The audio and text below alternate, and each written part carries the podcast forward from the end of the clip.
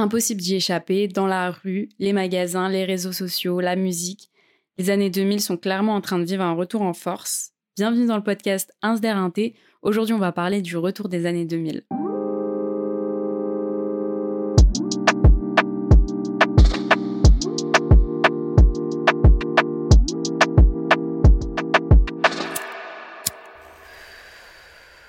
Alors les années 2000, c'est l'arrivée de la technologie, des jeux vidéo, mais c'est aussi le bling bling, le too much, parce que oui, comme vous le savez, dans les années 2000, on en faisait beaucoup, que ce soit graphiquement parlant ou même au niveau du style vestimentaire.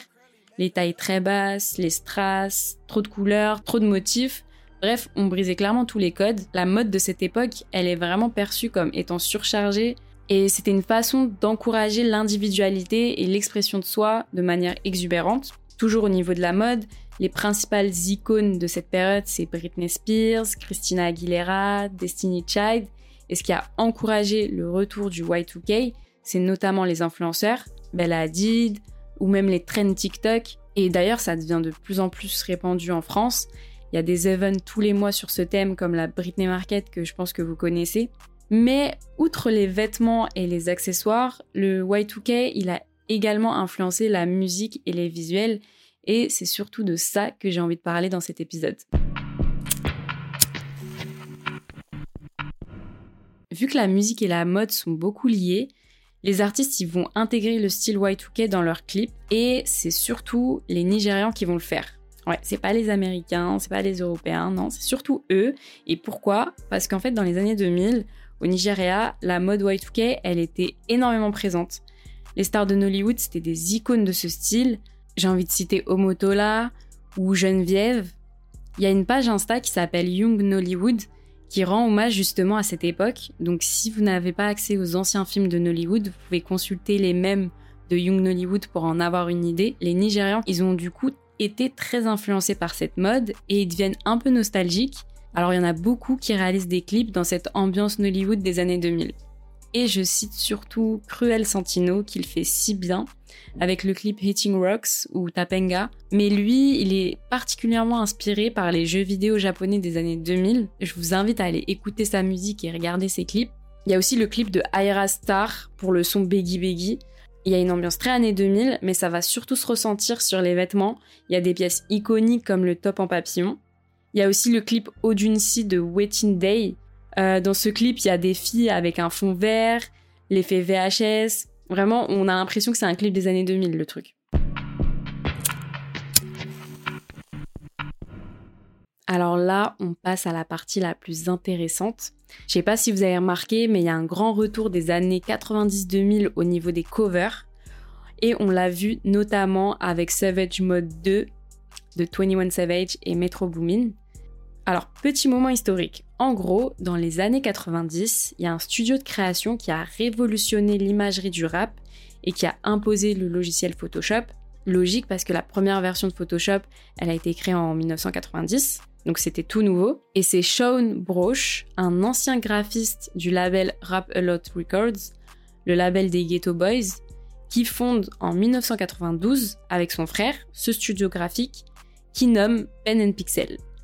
Il y a beaucoup d'artistes qui ont bossé avec eux, comme Snoop Dogg avec la cover That Game is to be sold, not to be told, ou Big Bear avec Doing Things. Mais concrètement, le style pen and pixel, c'est très too much. Il foutait plein d'éléments visuels différents les uns sur les autres en rendant ça très bling bling. En fait, plus c'est bizarre, plus les artistes y validaient. Le style pen and pixel, il était beaucoup répandu, surtout dans la culture mixtape, on le voyait notamment sur DatPiff, je sais pas si vous avez vécu à cette période, mais en gros c'est une plateforme créée en 2005 qui permettait de télécharger des mixtapes. Donc forcément à ce moment-là on envoyait plein des covers euh, Pen and Pixel. Ils ont produit environ 20 000 covers en 11 ans, mais en 2003 le studio il ferme. Leur concept s'est essoufflé et les rappeurs comme le public ils sont moins intéressés par cette esthétique. Mais 17 ans plus tard, Pen Pixel sort de sa retraite pour réaliser justement la cover de 21 Savage et Metro Boomin. Metro Boomin a d'ailleurs fait un gros SO à ce studio de création sur Twitter lors de la sortie du projet. Et en fait, ce style de cover, on va notamment le voir dans le monde de la plug. Alors j'ai envie de citer Diego Monet, Kane Groceries, Wi-Fi God.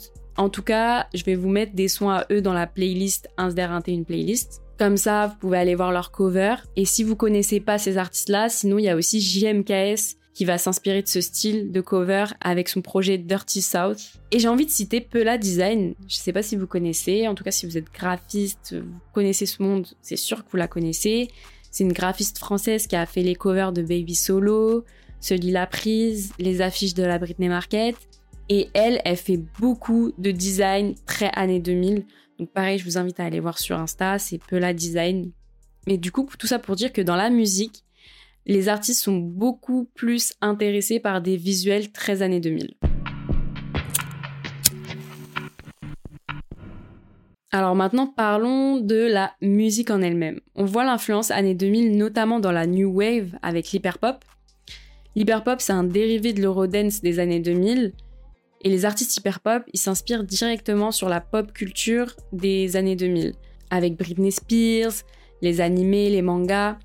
On trouve plusieurs références du genre telles que Winter Zuko, Baby Solo ou encore Snow Runt. Winter Zuko a carrément fait un son qui s'appelle Free Britney, ou sinon il a fait un son dédié à la princesse Mononoke. Pareil, je vous mettrai des sons des artistes dans la playlist. Va y avoir aussi beaucoup de samples de musique des années 2000. La preuve avec le son Doja de Central C. Pour ceux qui ne le savaient pas, c'est un sample de Yves et Gwen Stefani, Let Me Blow Your Mind.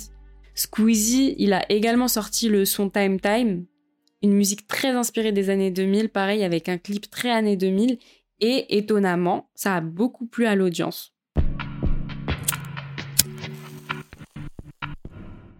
Alors du coup, moi, je me suis demandé pourquoi un retour des années 2000, sachant que c'était une mode euh, pas du tout appréciée, enfin, tout le monde trouvait ça moche. Du coup, c'est difficile de dire exactement pourquoi les années 2000 sont de nouveau à la mode, mais ça peut être dû à plusieurs facteurs. Déjà, c'est courant que les tendances de la mode et de la culture populaire y reviennent. Donc on est simplement en train de vivre un moment où les tendances des années 2000 deviennent à la mode. Il y a, en fait, chaque année, il y a toujours une mode qui revient. Il y a aussi une autre possibilité, les gens qui ont vécu pendant cette période, ils ont peut-être une nostalgie de cette époque. Moi personnellement, je fais partie de cette catégorie-là, je suis grave nostalgique de cette, euh, de cette période, du coup je l'apprécie plus. Et je pense que le fait que ce soit une période de liberté et de créativité, ça inspire beaucoup au niveau design et musique. Donc c'est peut-être pour ça aussi que ça revient à la mode. En tout cas, c'est courant que les tendances varient au fil du temps. Donc c'est possible que les années 2000 ne soient qu'une phase temporaire de la mode actuelle, comme toutes les modes. Voilà, en tout cas, ce sera tout pour cet épisode. J'espère qu'il vous a plu et on se dit à bientôt pour un prochain épisode.